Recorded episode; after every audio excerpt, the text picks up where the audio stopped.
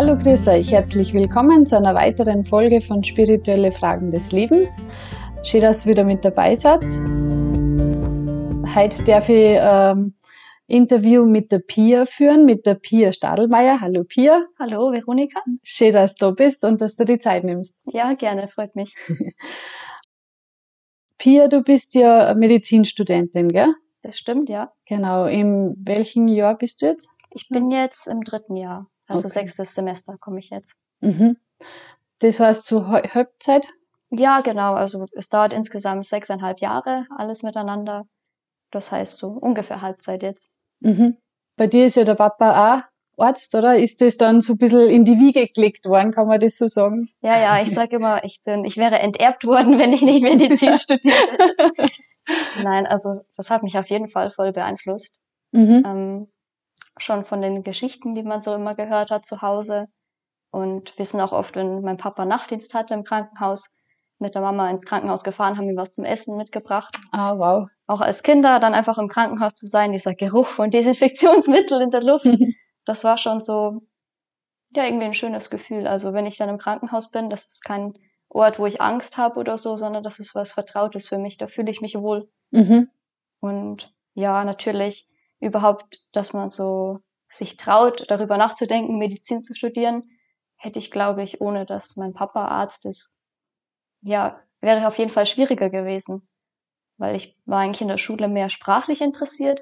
Mhm. Also ich dachte immer, ich studiere mal Linguistik. Wow. Oder werde Französisch, Ethiklehrerin, sowas in die Richtung.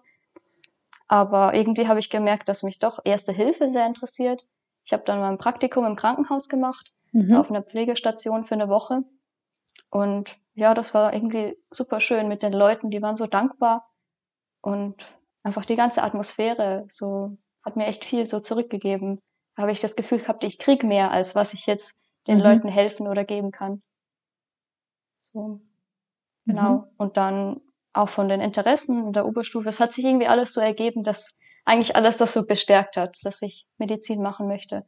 Und dann ist es relativ schwierig, Medizin zu studieren in Deutschland. Mhm. Also man muss ja einen Schnitt von 1,0 haben. Wow.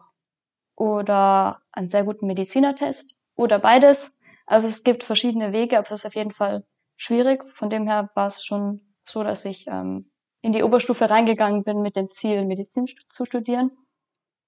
Und zwischendrin war ich mir auch überhaupt nicht sicher, ob das dann klappen wird. Es war sehr anstrengend und am Anfang hat's ja okay ausgesehen und dann mit der Zeit ist irgendwie alles so in die Richtung gegangen, dass es echt klappen könnte. Und dann habe ich den Medizinertest auch noch gemacht und der ist auch gut ausgefallen und das war irgendwie am Schluss ist alles so hat so geklappt, dass ich Medizin studieren konnte und das war auch so vom Gefühl, okay, das ist wirklich das, was passt und was irgendwie ja, mhm. irgendwie so ich hatte so ein Gefühl, ich bin irgendwie da so getragen worden zu dieser Entscheidung, dass es irgendwie so richtig ist für mich. Ja.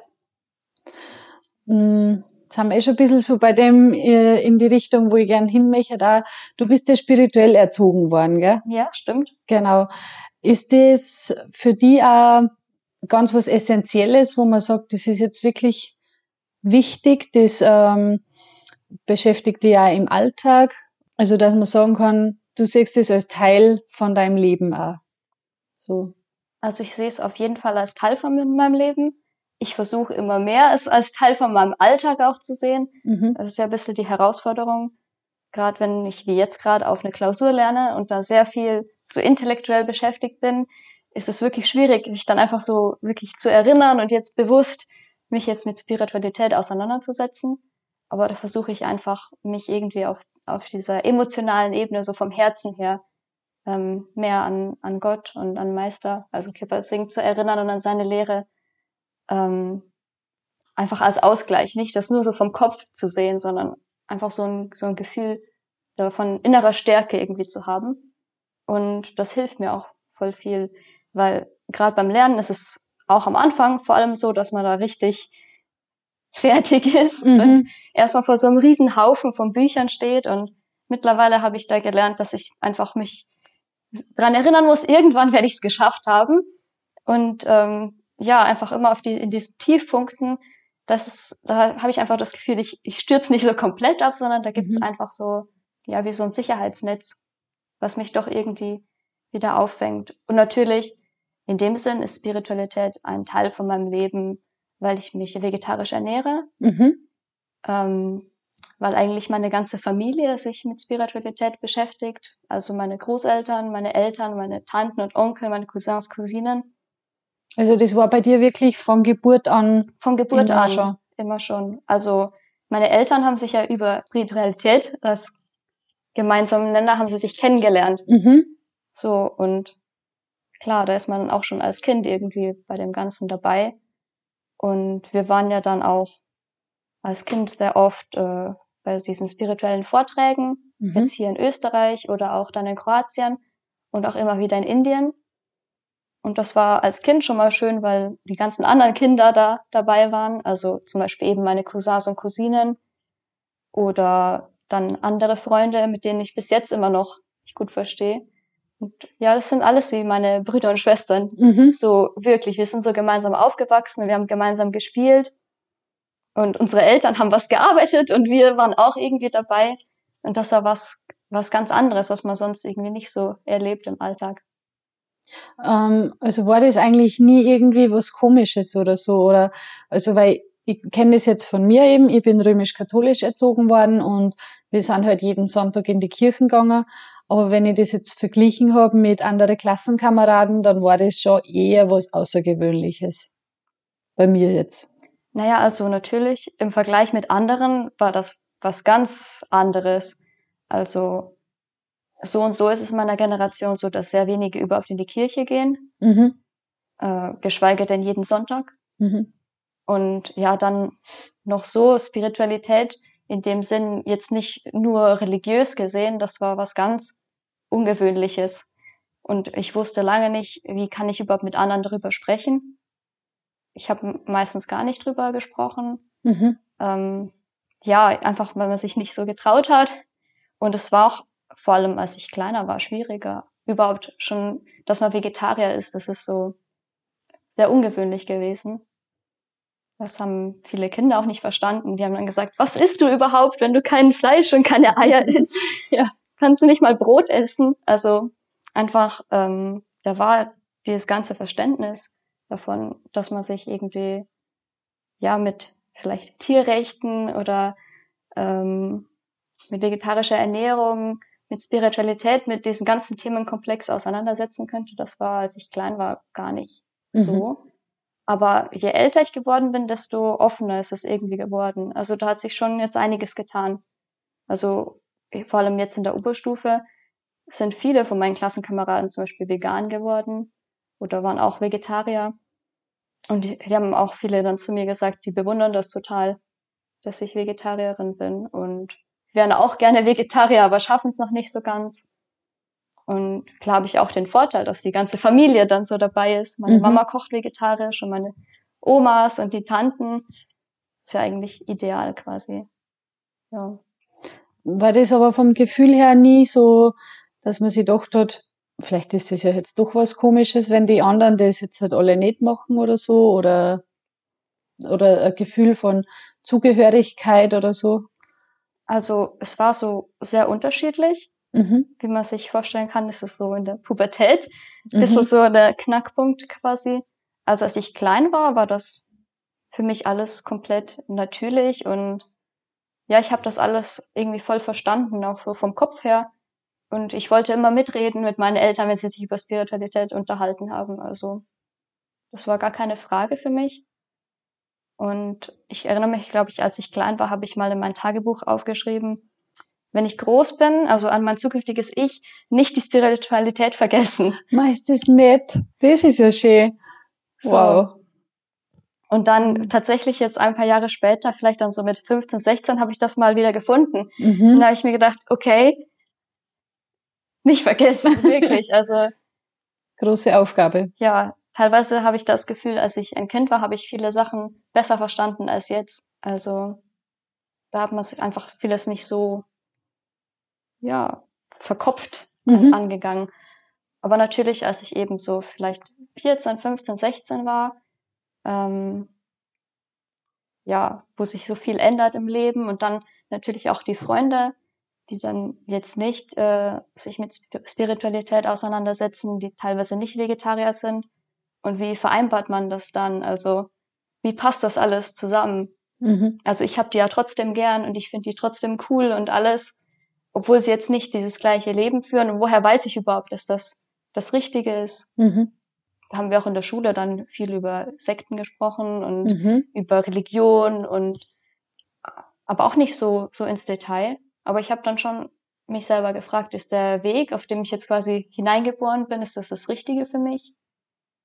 Ähm, und dann ja, das war dann so einige Zeit und dann habe ich einfach angefangen zu schauen, was sind eigentlich jetzt so rational gesehen die Grundlagen der Lehre von St. Kippersing. Und bei nichts davon habe ich irgendwas gefunden, was schlecht ist oder wo ich sagen könnte, das widerspricht irgendeinem von meinen Prinzipien mhm. oder wo ich irgendwie sagen würde, das, das fühlt sich komisch an, sondern alles ist wirklich so ein Ausdruck des Guten wo ich einfach schon vom Kopf her sagen würde, da kann ich nicht widersprechen. Und das, ja, das war eigentlich dann für mich schon die, die Bestätigung, mhm. dass das irgendwie das Richtige ist. Wow, das ist voll schön, ja.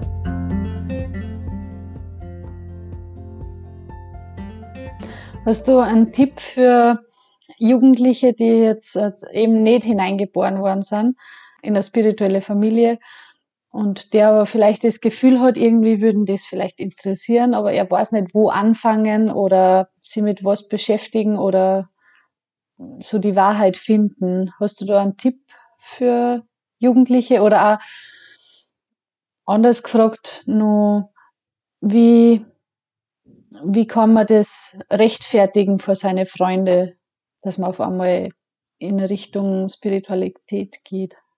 Naja, in dem Sinn, man kann es also ich fange jetzt mal mit dem letzten Teil der Frage an. Mhm. Also man kann es eigentlich nicht wirklich rechtfertigen. Es ist, es ist schwierig, wenn, wenn dich jemand fragt, warum bist du so anders, warum bist du so komisch oder man weiß oft nicht, was man dann sagen muss. Aber es ist schon passiert, dass dann Freunde von mir in schwierigeren Lebenssituationen waren, wo sie nicht mehr wussten, was sie jetzt machen sollen, wo es ihnen auch wirklich nicht gut gegangen ist.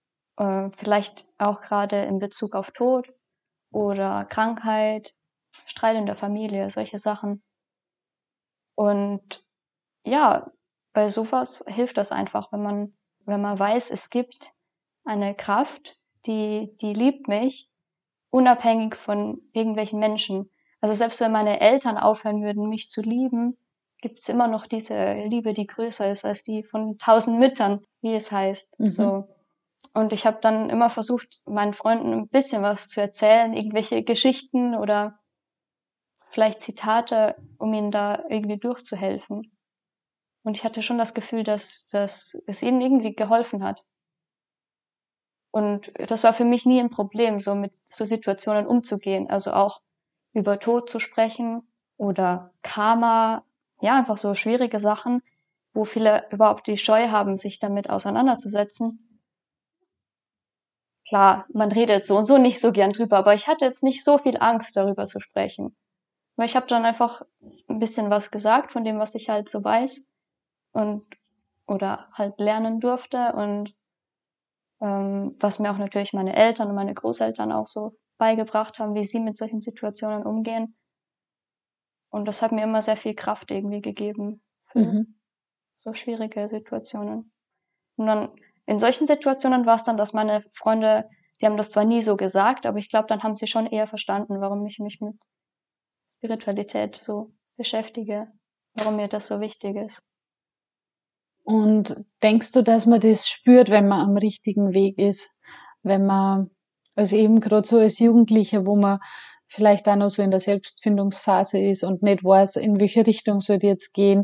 Die einen machen das, die einen machen das und glaubst du, dass man das einfach spürt, dass man dann sagt, mich, mich zieht's vielleicht immer in die Richtung oder so? Also ich glaube, was ganz gut ist, wenn man sich als erstes mal anschaut, wo bin ich jetzt?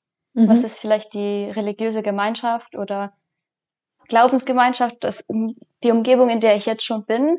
Und wenn ich mich erstmal mit dem beschäftige, was ist, was ist da überhaupt sozusagen die Kernaussage davon? Mhm. Und passt das, passt das sozusagen intellektuell schon mal zu mir? Stimme ich dem zu? Finde ich das gut? Weil, ja, man kann ja auch über diesen Weg, finde ich, zur Spiritualität sehr gut finden. Also, ich habe auch ähm, Freunde zum Studium und die sehr katholisch sind oder sehr im evangelischen Glauben verwurzelt sind oder ein guter Freund, der ist zum Beispiel Muslim. Und mit denen kann man sich trotzdem über diese Basics, sage ich mal, unterhalten, weil die sich so doch mit ihrem eigenen Glauben so auseinandergesetzt haben, dass sie an so einen Punkt gekommen sind, dass man dann wieder Gemeinsamkeiten. Also denke ich, das ist schon mal ein guter Schritt, sich überhaupt mit dem eigenen auseinanderzusetzen. Was ist das, wo ich überhaupt jetzt schon mal drin bin, reingeboren bin?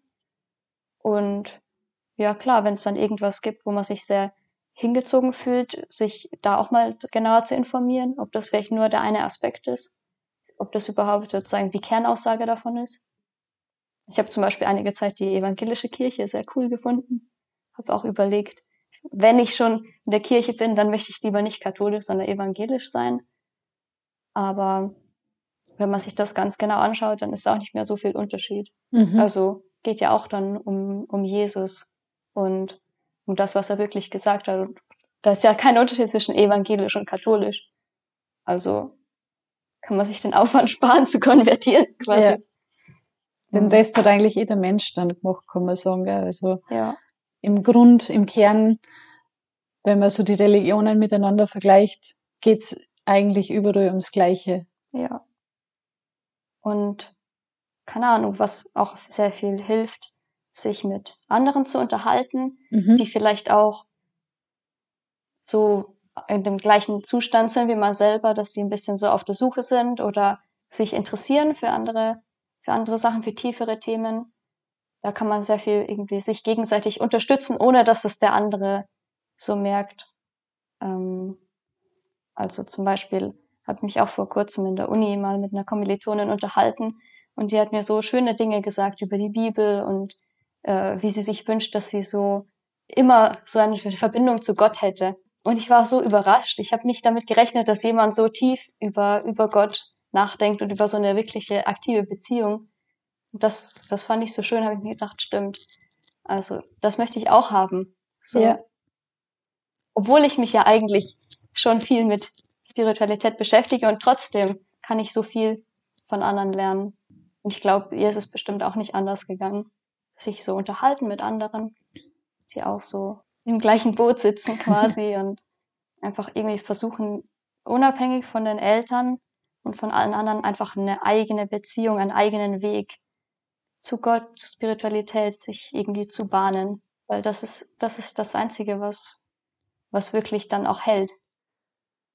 Ja, und an dieser Stelle darf ich die Folge mit der Pia wieder unterbrechen. Ich werde es wieder aufteilen in mehrere Teile und falls ihr Fragen habt, auch an die Pia, bitte meldet euch gern. Es steht unten in der Infobox wieder alle unsere Kontaktdaten. Ihr könnt auch gerne unseren Kanal abonnieren, aktiviert dazu auch die Glocke, dann kriegt ihr immer wieder eine Benachrichtigung, wenn eine neue Folge erscheint. Was jetzt auch neu ist, ihr könnt auf Spotify auch unseren Podcast bewerten. Das würde uns natürlich voll freuen. Und ja, dann wünschen wir euch noch einen schönen Tag und bis zum nächsten Mal. Für euch.